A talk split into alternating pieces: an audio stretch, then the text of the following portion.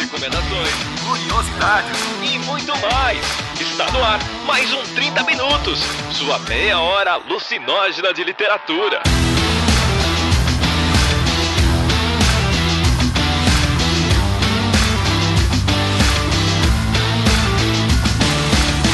Eu sou o Vilto Reis, esse é o 30 Minutos e hoje eu estou aqui acompanhado dela, que é a intertextualidade em pessoa. A pessoa mais original que eu conheço. Ou não, não sei. Cecília Garcia Marcon. Nossa, meu Deus, o Vilto tá louco, coitado. É, eu sou só uma pessoa que, assim como Capitão América, pega a referência, não é? é? Estou aqui para falar sobre projeções e obras que às vezes a gente pensa que são originais, mas elas tiveram um pezinho lá atrás dos clássicos, ou o contrário, né? As, as coisas que a gente acha, nossa, é super clichê, e a gente não sabe direito não. É, e aí estamos aqui, eu, Vilto, e ele que não pode faltar, essa coisinha fofa, esse ursinho carinhoso que nos foi dado de presente, nosso querido J. Oliveira. E quem vir falar que todas as histórias foram contadas, eu vou mandar tomar no cu. tipo, fofo nossa. pra caramba, né? Eu começo anunciando que o Jefferson é o gracinha do podcast. Aí o Jefferson vira o que virou. Aí eu falo que o AJ é um ursinho carinhoso. Aí ele dá uma dessas. As pessoas vão confiar pra caralho no que eu falo. De quem é a culpa? De quem?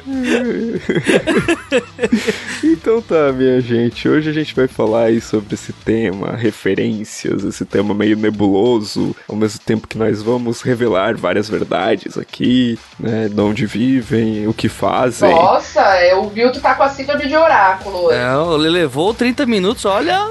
Mas não crie muita expectativa, né? Porque é o 30 minutos, gente. Nossa Hoje vai ter a cura do câncer aqui no 30 minutos. Mas não tenho muita expectativa, viu, gente? É só isso. Tá tranquilo. Fique de boa porque vai ser light.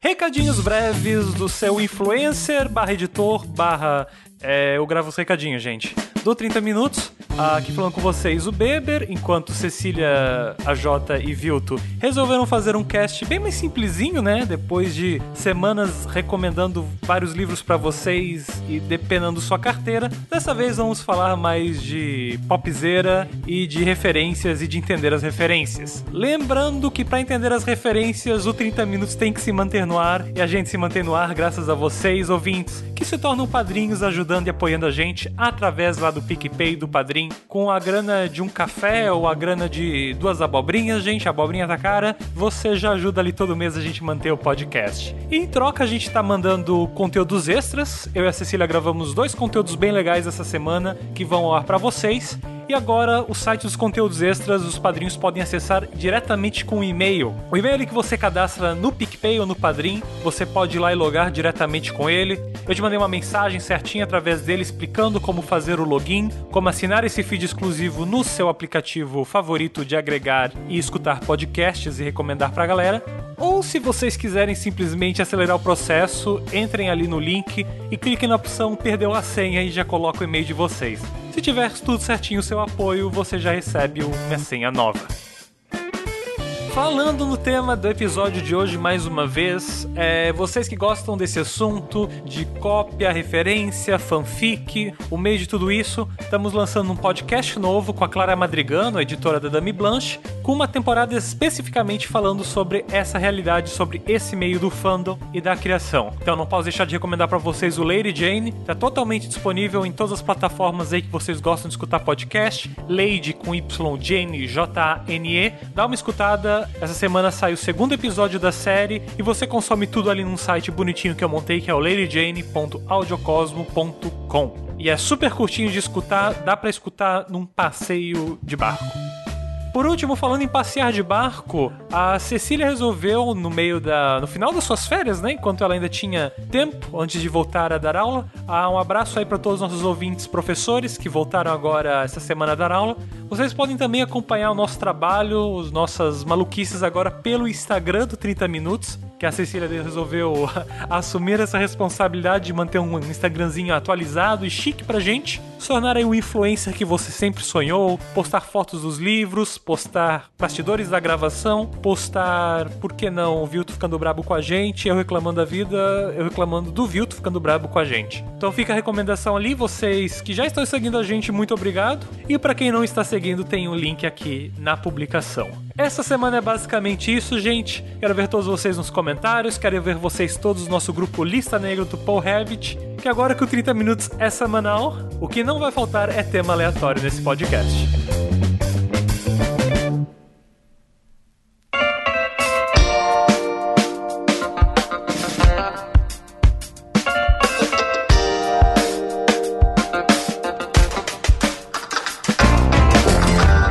Gente, o nosso tema de hoje, eu, eu, brinquei que era nebuloso, mas é porque ele meio que toca num ponto que pra gente, algumas pessoas é muito sensível, assim, que é aquela questão de, ah, mas isso aqui é plágio de tal coisa.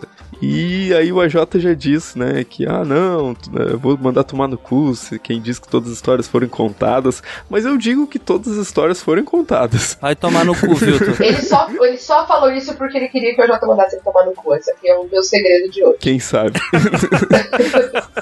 é, cada um com seus fetiches, né? Não é, eu tô ligado, conheço faz tempo, eu conheço Então, é basicamente esse é o nosso ponto de partida aqui hoje. E por que, né, que nós pegamos esse ponto de partida? Porque está no cinema agora, datando total esse podcast. Olha aí. O filme, não sei nem se dá pra dizer que é live action, acho que não dá pra dizer, sei lá eu. Ah, pronto, lá vai. Ah, é live action, caralho. Ah. Não sei. Pra mim tem que ter uma pessoa pra ser live action. Ah, nossa, pronto. Desculpa, atenção, cancela o live action se não tem pessoa. Alô, Disney, cancela. O único live action que o, que o Vildo considera é o Cats, então, que é o único que é animais e pessoas mesmo, né? Que é aquela versão Gloob Gloob de gatos. Aquilo ficou horrível, né? Mas voltando voltando está o live action do que, Vilto? Do Rei Leão, né? Essa obra. Olha lá!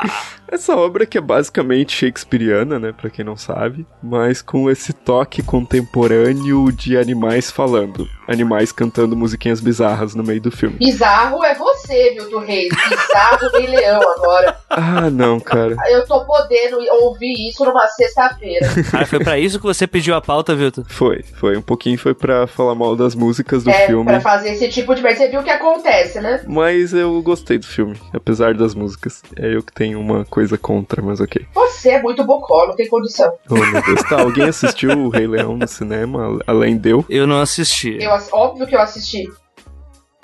Maravilhoso, chorei pra caralho. Porque eu sou uma pessoa, viu, que teve infância. Então eu fiquei muito triste de ver a Mufasa morrendo de novo. Não, eu, aquela cena é bem forte, é bem legal. Nossa, que bom que passou pelo seu crivo. O que, que seria do cinema, não é? Eu, eu acho que aquela. Tá, enfim, não, esse não é o tema do programa, né? Discutir os furos da história, mas tudo bem. Puta, velho, é melhor a gente gravar, porque senão, infelizmente, isso aqui vai acabar no DP, velho. Eu... Vamos combinar um dia da gente fazer um react do Mamãe Falei explicando como o Rei Leão é de direita?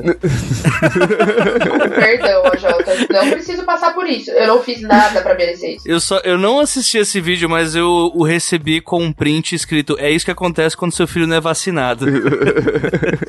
é uma campanha ótima de vacinação. Inclusive, compartilhem isso, gente. Nossa, o Mamãe Falei, velho. Ó, eu, eu coloquei no Twitter hoje, essa semana o César descobriu que um dos nossos padrinhos de casamento, que é um amigo de infância dele, um dos fundadores de BL, eu já tinha deletado essa figura das minhas redes na época do impeachment, porque eu brigava com ele praticamente todo dia. Eu falei, César, não vai ter condição, amor. Te amo, mas a gente não, não vai ter como. Aí, beleza, ok. E aí, essa semana ele foi, né, enfim, amigo dele de infância, né? O César é uma pessoa que separa a obra do artista, ele tem essas capacidades. Ah, eu também tenho um amigo assim de infância que não dá pra falar sobre política. Ele falou, você não sabe, o fulano me contou isso. falei, nossa, velho, agora que eu não posso ser vista com com ele mesmo. Tem uma reputação a zelar que as pessoas vão achar, ah, ela andando com o cara do MBL lá.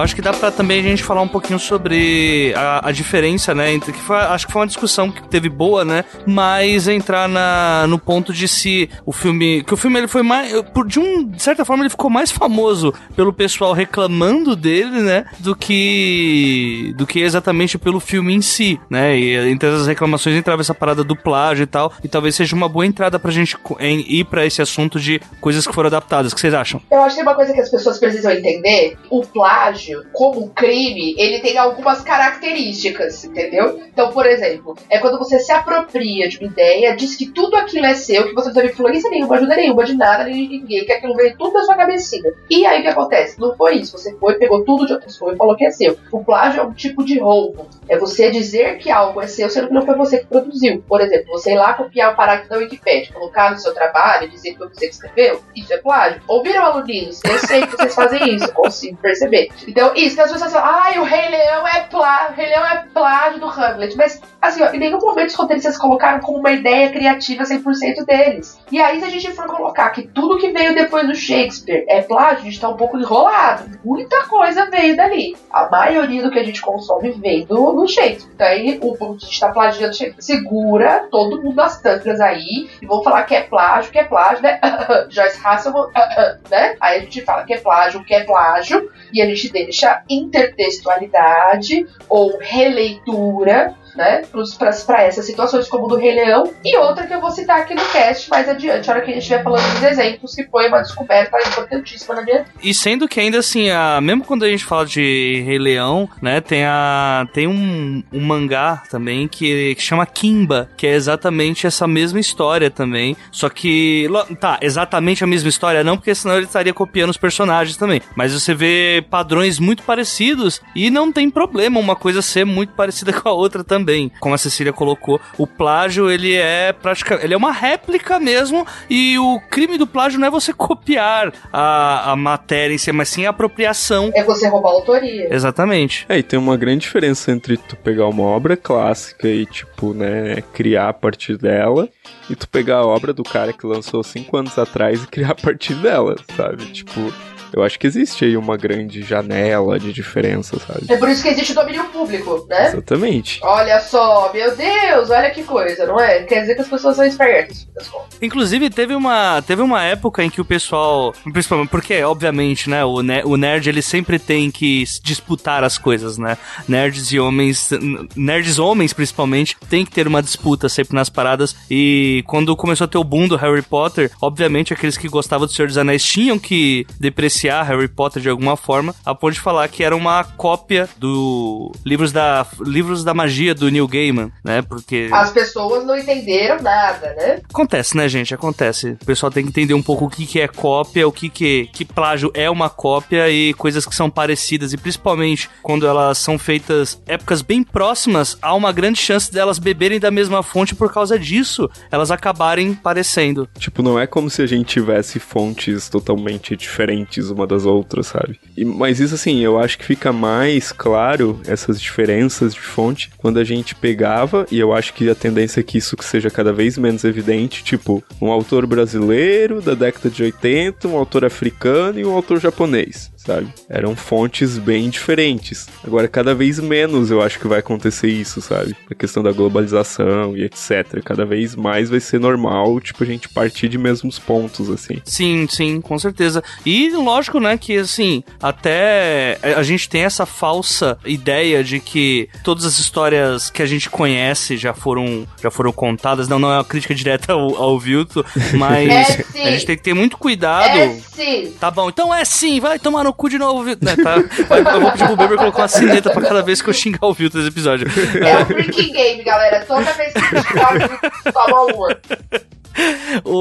tem aquela parada da Chimamanda que ela fala da, do perigo da história única, né? Que todo mundo acha que a. Tipo, por exemplo, a Branca de Neve é uma história universalmente que funciona para todos, né? Sendo que ela mora num lugar em que não neva, em um lugar em que não tem maçã, né? Tipo, que as pessoas não conhecem neve, não conhecem maçã, e como que ela vai falar sobre, tipo, Branca de Neve naquele local? Se ela fizesse, seria de uma. Se ela fizesse algo, pelo menos inspirado, já sairia uma história completamente diferente por conta das vivências que ela tem no lugar onde ela nasceu, né? É, e eu acho que existe uma questão que é, é a gente ter um apego gigantesco à ideia da originalidade como um valor essencial a uma boa obra. Porque mesmo o Shakespeare que a gente citou aqui, ele ia em cantigas ou contos ou histórias que eram típicas da tradição oral. Né? É o caso de Romeu e Julieta, o caso do próprio Macbeth, que é uma lenda antiga do século XII, lá da região da Escócia, e que aí ele traz aquilo. Então, assim, é, eu realmente acredito que a ideia do que você, que você criou algo do zero, eu sou bem bacteriana nesse sentido. Eu acho que não existe o criar do zero. Eu acho que a gente está o tempo todo trabalhando com referências e ecoando discursos. O que a gente pode inovar é a forma. Aí sim eu acho que a gente pode pensar em inovação real. Então, nesse sentido, por exemplo, Shakespeare escrever teatro em verso branco, né, em verso livre, isso sim é uma inovação de forma que é dele. Né? A construção de enredo e tudo mais, isso, né, a forma de, de dar o enredo isso é dele, mas não obrigatoriamente o que acontece. Então, acho que a obsessão da gente. Isso tem muito a ver da gente estar no momento, isso, assim, o momento social. É inimaginável, por exemplo, é, viver sabendo o spoiler da coisa, entende? Tipo, ah, meu Deus, eu, tive um spoiler, acabou como se a única coisa interessante fosse uma virada do, do enredo. E toda forma, todo contexto, toda construção, ela fica como algo coadjuvante, quando na verdade é ali que eu vejo que existe uma possibilidade maior de inovação por parte do artista. É, então, do meu ponto de vista, existe uma questão do olhar, ou seja, quem olha para a obra esperando a originalidade no enredo vai se frustrar bastante. Eu já contei essa história várias vezes no, no podcast, é, em outros podcasts, mas eu gosto de porque eu acho que é, é, é um marco do, do, que eu tô querendo dizer aqui. O Capone foi criado né, muito afastado da cultura letrada, tá? inclusive no início da sua carreira como garoto lá de, de, entregas de papel e tal lá na, nas editoras da vida, antes de virar o super escritor que foi, ele tinha uma super dificuldade com ortografia e tal, né? demorou um tempo da vida dele para resolver isso. Então ele foi muito afastado dessa cultura letrada e tal. E a gente lendo a obra dele, que é muito refinada, a gente quase se surpreende. Ele falou, nossa, caramba, esse cara e tal, E aí ele se relaciona com um professor universitário em determinado momento da juventude dele. E aí ele tava, com, tava muito empolgado uma noite, porque ele tinha tido uma ideia para um romance e tal, e ele ia trabalhar naquilo, tava super feliz, como quem, como nós sabemos como a gente fica quando a gente tem uma boa ideia. Eis que eles foram assistir uma peça que era uma adaptação, se eu não me engano, era de uma, uma das, das grandes obras do Dickens. Então, ou era Grandes Esperanças ou Um Conto de Duas Cidades. Eu acredito que era Um Conto de Duas Cidades. E aí ele foi assistir e ele ficou absolutamente devastado, porque o enredo tava quase todo ali. Ele ficou assim, aos prantos, largado no teatro. Acabou a noite pra ele, porque não tem como criar isso, já foi feito. E aí um amigo desse professor ali que tava junto no rolê falou assim: nossa, vai ser interessante a hora que ele assistir Shakespeare. Porque falou, porra, chama, porque esse cara vai ficar mal, né? Então, pra mim é isso, assim, a originalidade não tá obrigatoriamente nos eventos que você vai colocar história. É claro que isso é possível também. Você pode tentar criar surpresas, você pode trabalhar isso. Eu não acho que, que isso tenha que ser deixado de lado, mas eu acho que hoje a gente vive um, uma veneração disso, como se fosse a única forma possível de fazer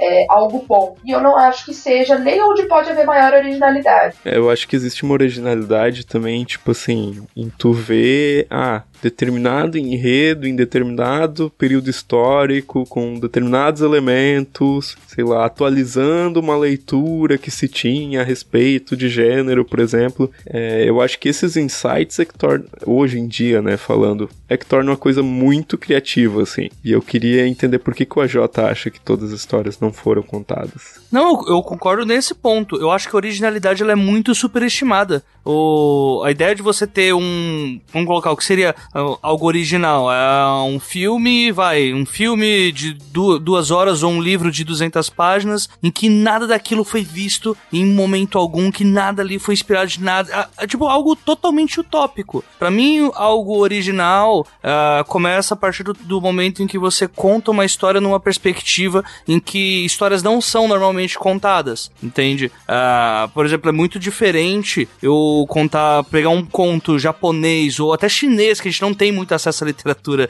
de lá e tentar uma recontagem daquilo num ponto, por exemplo, é, sei lá, periferia do estado da Bahia, que aí seriam duas realidades completamente diferentes se cruzando e ao mesmo tempo, né, que mais ou menos o que a Cecília colocou, que entra naquele dito de montar nas costas de gigantes, né? Você consegue uma história nova, ah, só que, lógico, com duas fontes ali, né? Essa supervalorização da, da originalidade, ela se dá numa visão falsa de que é possível criar algo sem ter uh, fonte de nada, né? Ou senão de se abster totalmente das fontes que você que te fizeram ser o que você é.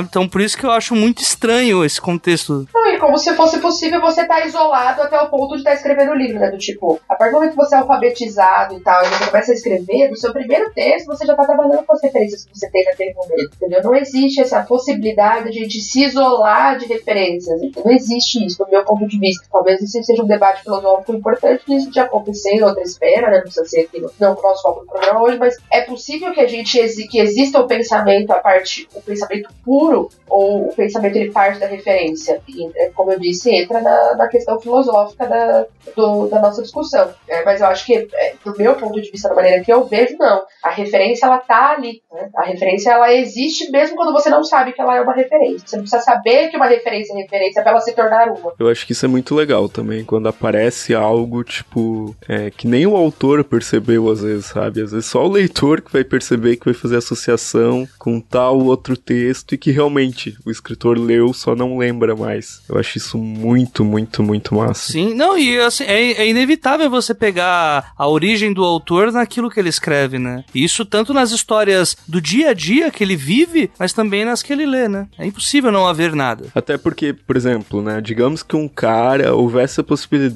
sei lá, dele só ter aprendido a escrever, né, a gramática e tal, e ele não tivesse nunca na vida inteira dele lido uma história literária e tal, e ele começasse a escrever com base nas histórias que ele ouvia de pessoas, né, porque é assim que se aprende, né, narrativa e tal. A gente tá o tempo inteiro contando história, ah, ontem eu fui lá, daí fulano falou tal coisa, assim, assim, e terminou de tal jeito. A gente tá o tempo inteiro. E aí o cara sentasse para escrever aquilo ali, automaticamente ele ia ter as influências, porque a forma como a gente conta uma história para um amigo já é uma forma condicionada por referências, sabe? Então, tipo, meio que não tem como escapar disso. Sim, sim, você não consegue aprender a escrever sem, sem histórias. A gente aprende com narrativas. Se a gente pensar, inclusive, que o homem falou e contou histórias muito antes de conseguir escrever. Então, se a gente pensar no, no que a gente tem de registro de história da liderança do homem, o homem fala e se expressa e conta muito antes da escrita.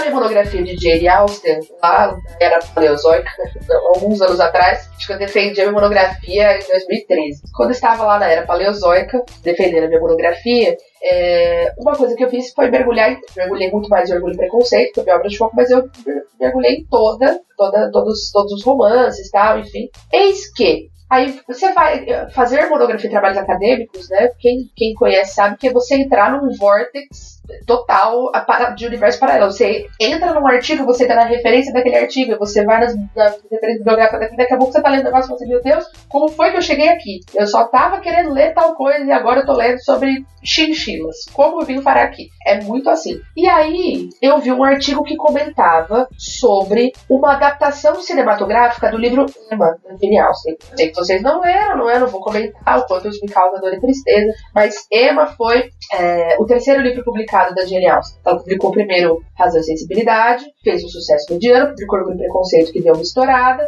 e aí depois veio Emma. Emma é um livro grande, e aí eu vou dar um plot, vamos ver se vocês vão reconhecer, é um clássico da Sessão da Tarde, hein? É uma garota muito rica, cuida muito do seu pai mais velho, ela fica agindo como casamenteira ali dos, dos casais da vizinhança, porque como ela é muito rica e ela vai herdar uma grande fortuna, embora ela não possa ser herdeira da propriedade pela legislação da época, como ela vai herdar uma grande fortuna e a irmã mais velha dela já é casada com um cara legal, então ela tá garantida, ela não quer se casar, ela tá suave, ela nem se interessa pelas pessoas e tal. E ela fica de casamenteira e gastando muitos dinheiros e tal. Ela tem um projetinho que é. Ela encontra uma garota meio mais, mais pobre e ela dá uma repaginada nessa, nessa garota.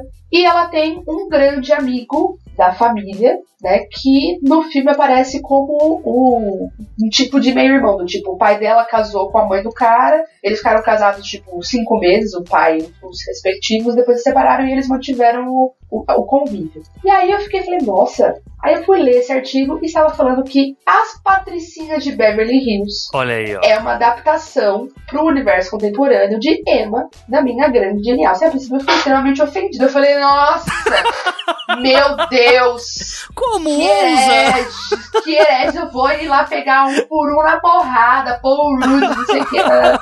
Porque meu primeiro impulso foi, mas depois eu assim, que legal, porque eu acho que é um esforço de criança. E assim, ó, tem várias pistinhas, depois que você lê o livro e assiste, tem várias pistinhas que deixam bem claro que, que é, que tá relacionado ao livro, assim, sabe? E aí eu falei, caralho, nunca que eu ia imaginar. Tipo, Foi uma produção da BBC, com o Colin Firth e etc, entendeu? Não foi isso. Foi As Patricinhas de Funk Beverly Hills. Filme da sessão da tarde, que tem na Netflix, podem assistir, viu? É um filme muito legal. Datou não? Tá datado não?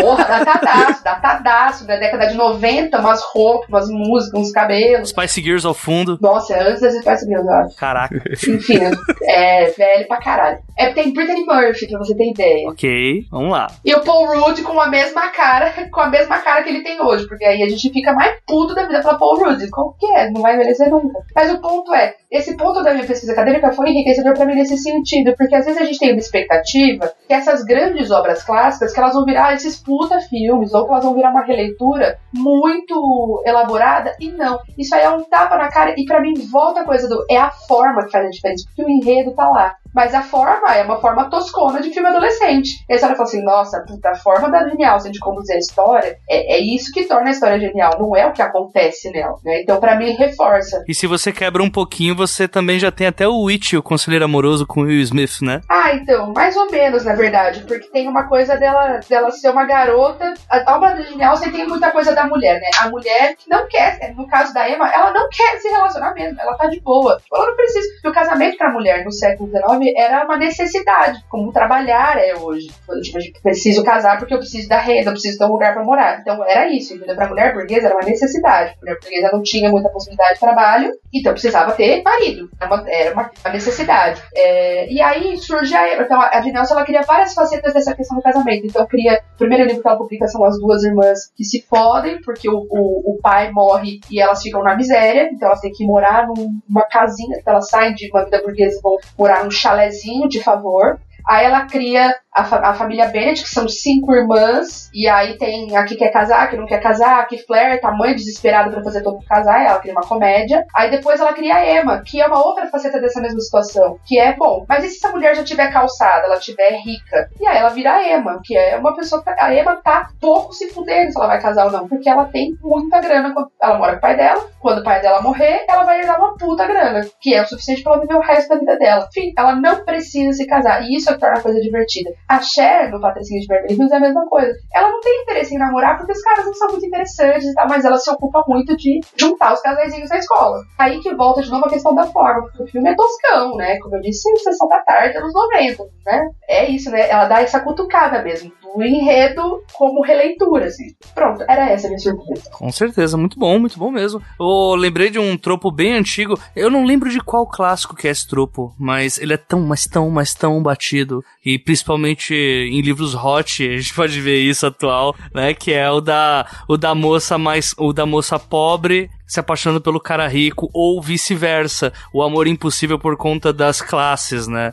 E assim, obviamente quem tá escutando isso agora pensou em, é, pensou em um milhão de exemplos diferentes de histórias que tem a ver com isso, né? Com certeza, porque isso tem muito a ver de novo com a questão, o século XIX nesse sentido é uma virada, porque a hora que até aquele momento o casamento ele, representava basicamente as uniões de fortunas e de territórios. A partir do momento em que surge e que há um levante ocidental de pensar no casamento como pessoas que precisam conviver o resto da vida, né? Tipo, olha, beleza, você vai juntar as terras da hora, mas essas pessoas meio que vão morar juntas, elas vão ter que se encarar, elas vão ter que transar, elas vão fazer várias coisas. Né? Não é melhor quando a gente se gosta? Então, eu, um dos artigos que eu Um dos artigos que eu li, inclusive, é, trata do amor como algo subversivo, como um tipo de subversão que foi proposta à ordem do casamento no século XIX. Quando isso surge, a gente não pode esquecer que, embora uma barreira seja, seja quebrada, do tipo, não, pessoas começam a se casar por é, sentimentos e não obrigatoriamente pelas outras questões do casamento por interesse, a gente não pode esquecer que existe a barreira social. Do tipo, ó, beleza, você pode até casar com ela, mas você sempre vai ser um pobretão. Ou você sempre vai ser uma pobretona. Você nunca vai ter lugar aqui. Porque aí vem a ideia do rico de berço. E aí existe essa diferenciação da classe. Isso aparece muito no Grande Gatsby. No Gatsby, no Gatsby é exatamente isso, porque o cara é um pobretão que decide que não quer mais aquela vida e ele começa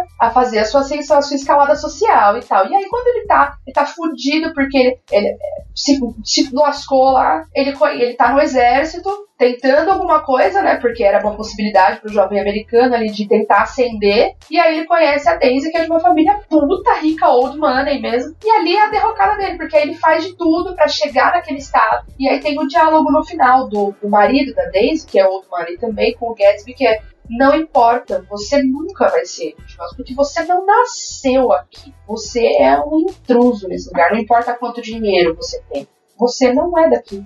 E todo mundo sabe que você não é daqui. E aí é isso, entendeu? É essa barreira que, que, que seguiu, que foi a barreira seguinte, que é o movimento contrário, né? A classe mais elevada, ela faz o movimento contrário de manutenção do seu status. Então, se agora ela não vai mais decidir com quem esses territórios vão ser juntados, ela vai poder discriminar e usar do tipo, olha, você nunca vai chegar nesse lugar, porque você nunca vai ter nascido aqui. Você não tem como mudar o lugar de onde você nasceu. Você já você deu o spoiler do Grande Gatsby, deu o spoiler de Patricinhas de Beverly Hills, você, você não tá sendo perdoada. Hoje. Não dei porque eu não falei o que, que acontece com ela. Não, eu só dei o enredo. Patricinhas de Beverly Hills eu não dei o spoiler. Mas dá tempo ainda, hein? Cuidado. ela morre. Não, não morre ninguém. Aí, ó, já foi um spoiler. Eu sou contra essa mania de matar personagens só pra gente ficar esperando a hora que a pessoa vai morrer, porque é a única coisa que vai acontecer no livro. É a minha crítica ao John Green, por exemplo. Fala assim, ai meu Deus, o Nicholas Sparks é isso. Não, quem vai morrer e de qual forma bizarra? Entendeu? É a única coisa que acontece de diferente em todos os livros. Coloca todos. É uma coisa meio shakespeariana também, né? Ah, vai tomar no seu cu, Wilton Reis. Olha o que você acabou de falar. Eu vou desligar essa gravação agora. Caraca, é isso aí. De Nicholas Sparks pra Shakespeare. Por que, que eu sou amiga dessa pessoa? Ué, não é, não é verdade? Todo, todo final de peça do Shakespeare morre alguém? Não. Ah. Se você falar da construção da tragédia shakespeariana, sim. Você quer que eu comece a falar? Eu faço outra palestra que o ouvinte vai ficar cansado. Eu fiz um ano de estudos shakespearianos. Você não vem, não. Ô, louco! Oh, meu Deus. Oh, meu Deus. A construção da tragédia caminha pra isso, né? Isso é um ponto. Mas não é toda a peça do Shakespeare que morre alguém no final. Nas comédias não morre ninguém. Mas nas tragédias, a, a, a, tragédia. Agora, qual, o que, que ficou mais famoso do Shakespeare? Mais famoso pra você, né, viu? Não é famoso mais pra você, que é mais famoso pro universo, porra. Não, não, não, não. Mas, assim, falando na cultura geral. Não concordo. Não, quer ver uma coisa? Romeu e Julieta. Romeu e Julieta é a coisa mais pasteurizada que existe. Só que a, o Romeu e Julieta, existem várias adaptações de Romeu e Julieta que vão trabalhar, ou que tem o espectro, né, o, de, de Romeu e Julieta, mas que não vão trabalhar a morte, vão trabalhar a, a oposição das famílias, o amor que tem que existir contra tudo e contra todos. Ah, ok, porque daí entra a questão da intertextualidade. Então, tudo bem, meu adversário. Não é, o Romeu e Julieta não é famoso só por causa da morte. O Romeu e Julieta ficou famoso por causa de um outro detalhe do enredo, entendeu? É isso que eu tô questionando na tua fala. Certo, mas eu não falei que ele ficou famoso por causa da morte. Eu falei que na, nas peças mais conhecidas do Shakespeare morre alguém no final. É só isso que eu falei. Tem muito barulho por nada. Megera domada, megera domada virou 10 coisas que eu dei em você, meu hoje. Então, não, então virou Crave a Rosa aqui no Brasil, uma novela. Eu, eu sou time Petrúquio, eu só queria falar isso. Gente, eu tô, eu tô me sentindo numa distopia nesse cast, que eu tô ouvindo bosta em dois fones. Vamos cagar os dois. Eu tô brincando porque eu não assisti o Crave a Rosa, mas, mas eu lembro que tem o Petrúquio e é um nome ótimo pra um personagem. O meu ponto, Vilto, que eu tô discordando de você, é que eu acho que existem públicos e públicos. E eu acho que existem sim comédias shakespearianas que são mais famosas do que algumas tragédias. E existem algumas tragédias que são mais referenciadas ao Shakespeare. Mas eu acho que na nossa cultura, se você falar do Crave a Rosa, aqui pensando no Brasil, se você soltar o Crave a Rosa ou se você soltar o Romeu e Julieta, talvez a associação do Crave a Rosa seja muito mais fácil para nossa cultura do que muito mais próxima para muitas pessoas em função da mídia do que é, o Romeu e Julieta, entende? E o Romeu e Julieta eu acredito que muitas pessoas vão associar ao amor impossível e não à morte. Então, embora as obras trágicas sejam mais famosas, nem sempre o elemento da morte é o que torna ela mais famosa. Não, ok, concordo totalmente. Claro que eu tô certa sempre, óbvio. É que você levou pra outro ponto, não era o que eu falei, mas ok. Não, viu? Então, então eu não vou ficar discutindo de novo, senão o ouvinte vai dormir aqui. Ó, eu quero falar, vou cortar mesmo na cara larga. Eu quero falar do meu tropo preferido nessas histórias todas, que é o mito do trickster, que é antigaço, antigaço do tempo do Ronca. Inclusive, Jesus falava que era do tempo do Ronca, né? Você vê como é que era antigo. E a gente tem, inclusive, um deus nórdico aí, né? Que foi criado em cima do mito do trickster e que alguns milênios à frente também foi adaptado no, pelo próprio Shakespeare lá no Mercador de Veneza, né? Que é a tal da história lá do corte o pescoço, mas não pode arrancar nenhuma gota de sangue. Que é um, é um trupo que ele, inclusive, faz parte da história do Loki, né? Do, do deus uh, nórdico. E depois também foi readaptado aqui no Brasil no Alto da Compadecida. Na verdade, esse aí tá no, no Alto da Compadecida na, na adaptação cinematográfica e televisiva. Porque nas peças, tá, se eu não me engano, no, no, Santo, e a, no Santo e a Porca. Porque aquela adaptação cinematográfica que a gente conhece, que é maravilhosa, ela é uma homenagem à obra do Ariano. Então ela traz outros elementos de outras obras do Ariano ali dentro. Então só uma correção, porque se o ouvinte for procurar o livro, não tá no Alto da Compadecida esse trecho que eu adoro. É, é verdade a referência do Mercador de Veneza e tudo mais, é, mas só não tá nessa obra. É que ali naquela adaptação eles juntam várias do Ariano, por isso que aparece ali. Desculpa. não, tem que desculpar não, Ceci. Eu, eu, eu, eu, até prefiro. Qual que é o, o livro que tá? Eu tenho quase certeza que é o Santo e a Porca. Sim, fica essa errata e se o ouvinte souber, manda nos comentários, por favor. É, é porque no Santo e a Porca é, é inspirada na, na Aululária, que é a história do avarento, que depois a mulher vai construir como um avarento, que é do homem muito apegado ao dinheiro, que é a ideia da porca. No, no filme que estou, ela aparece como a porca, né? E aí tem a disputa pra ver quem, quem que vai fazer pra pegar a, a herança criança lá e tal, né? Então eu santo a porta. Sim, sim, sim, sim. Que é o Dot, né? Isso, que é o Dot. E aí o velho é fanático por dinheiro lá tal. Isso aí é um. Pra você ver como o seu tropo foi realmente muito, muito bem pontuado, porque aparece na mitologia nórdica, aparece no Molière, aparece na Ulular e aparece na obra do Ariano Suassuna, em pontos totalmente diferentes, tanto historicamente quanto geograficamente, socialmente, enfim, né? O Ariano com a sua obra do Nordeste, a mitologia nórdica, antiquíssima, aí tem o, o Molière, tem a, a, literatura latina clássica, enfim. E aí vocês vão ter que dizer que o Shakespeare é um copião. Tem alguma obra, Jota, que você curte mais? O Principalmente agora que eu tô lendo mais coisa, uh, mais coisa nacional e voltado ao público mais jovem, é bem recorrente isso acontecendo, mas tipo, e nem só em literatura aqui brasileira, mas até teve uma época que eu tava lendo bastante mangá e também tem, sabe? Tipo, sempre que você tem um personagem que ele tem o tropo do trickster, esse personagem ele vem com, carregado com essas apostas impossíveis, sabe? E aí você vai tendo referências mil, assim, de várias obras uh, que, que já passaram. Lógico que eu, eu deveria ter preparado um pouquinho mais para falar uma por uma aqui. Mas o que não falta é quando tem esse personagem. Você vê que esse personagem que ele é meio caótico, é, ele é o personagem que vai trazer dessas tramóias aí que, tipo, você vai ficar no fim, pô, sacana. O melhor meme do planeta. Vilto, e você? Qual que é a, a sua observação aqui para esses elementos que são trazidos e retrazidos? Eu gosto muito, muito, muito, muito da história do voltar para casa.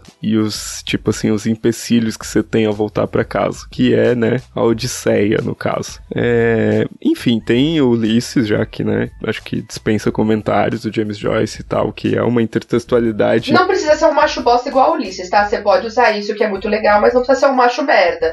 o Ulisses é um macho bem merda. É que é uma intertextualidade mas que, tipo assim, são referências bem pinçadas, assim, né? Mas eu queria falar de um conto que eu acho fodástico, assim, que é do John Cheever, que é um contista americano, e de vez em quando eu cito ele, já citei ele outras vezes. E esse conto ele é muito engraçado e muito interessante. E o que eu acho massa nele é que talvez ele lança inclusive uma nova luz assim de interpretativa para a própria Odisseia. Então, tipo, cara, é uma intertextualidade de meio que de mão dupla assim. Então, eu acho isso muito foda. A história é basicamente o seguinte, é um cara que ele é de classe média alta e ele resolve, ele tipo mora numa vizinhança onde todo mundo se conhece ali, aqueles bairros residenciais americanos e tal, mora anos ali. Ele tem aquela família tradicional americana e um dia dá uma louca nele, ele resolve que ele vai voltar para casa, meio que invadindo os quintais dos vizinhos dele e nadando é, pelas piscinas, porque todas as casas têm piscinas.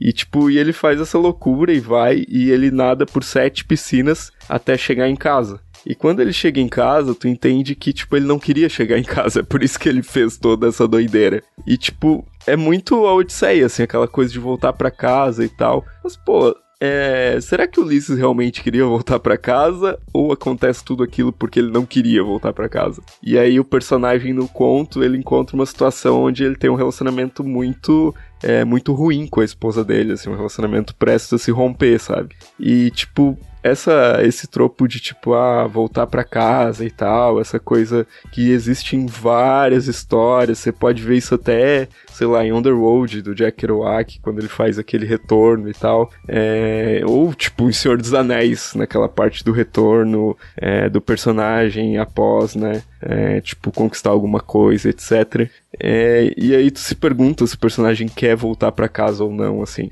e eu gosto pra caramba desse, sei lá, dessa ramificação de história e esse conto do, do John Cheever me marcou bastante, assim, por causa desse sentido. Mas é que sabe o que é esse tipo de, de tropo que você citou? Ele aparece numa literatura que eu não leio muito, que é que é a aventura, né? Não tenho costume, né? não tenho repertório mesmo. É, não, é, com certeza, é mais frequente na aventura. Mas que nem no caso ali do John Cheever, é, eu acho que isso é legal, entendeu? Também. Tipo, ele levou pra um gênero que é, tipo, sei lá, pra época dele, né? Que ele era da década de 40, 50, se eu não me engano. Tipo, literatura contemporânea, realista, sobre, sei lá, sobre uma coisa que eu acho, provavelmente acharia muito entediante. Tipo, casais de classe média. E, tipo, conseguiu fazer disso, sei lá, baseado numa estrutura mítica, sabe? Conseguiu fazer disso uma nova leitura. Então eu acho que aí é que mora, né? aquilo que a gente vem falando desde o começo do programa, né? A originalidade de olhar uma estrutura, trazer ela, recontar ela. Então acho que é isso que me chama atenção. E eu gosto muito dessa estrutura, mas enfim.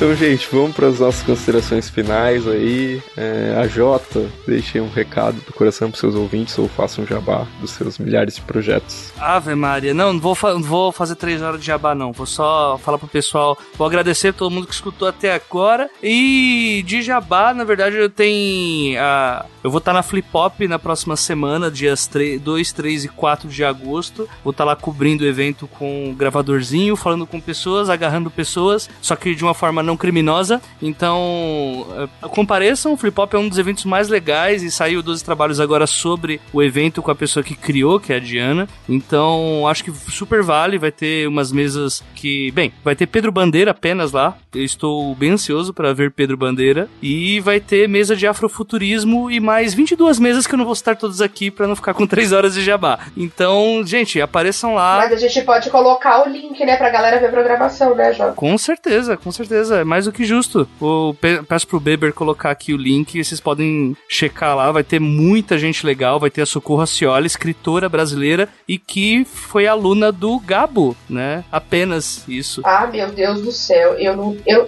Gente, parênteses. Vocês teriam maturidade para ser aluno de uma pessoa dessa? Eu não ia conseguir.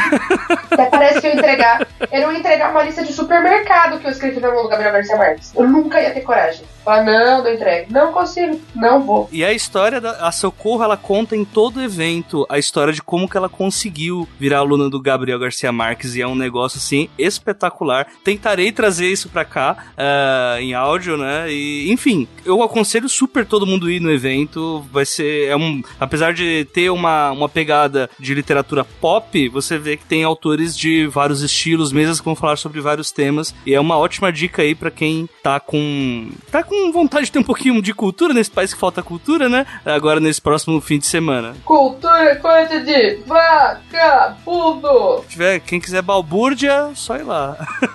Queridos, é o seguinte, comentem outros, outros esses tropos e repetecos e, é, que vocês conseguem observar com frequência. Se vocês tiverem histórias curiosas, como as que a gente trouxe aqui, que eu já trouxe dos avarentos né, e, e tricksters, o, o Vilto que trouxe da volta para casa, eu que trouxe do. Eu trouxe uma palestra genial, Stan. Eu trouxe causos apenas, eu só trouxe causos, porque eu sou libriana, não ia escolher um tropo para trazer, porque eu tenho uma reputação a zelar. Eu tenho uma passagem inteira que me escraviza, eu não escolher nada. É, mas se vocês tiverem outros exemplos, comentem, a gente gosta bastante quando vocês deixam comentários, a interação é legal e ela possibilita que a gente consiga conhecer mais coisas, né? Então essa interação de vocês é super, super importante. É, e é isso, beijos para todos e todas. Mamãe ama todos, menos alguns, como sempre. Conta pra gente aí o que, que, vocês acharam, quais histórias se lembraram, quais tropos que vocês gostam mais, né? Isso aí, comentem aí. Eu queria fazer um jabazinho, um jabazitos. E o AJ pode, você não.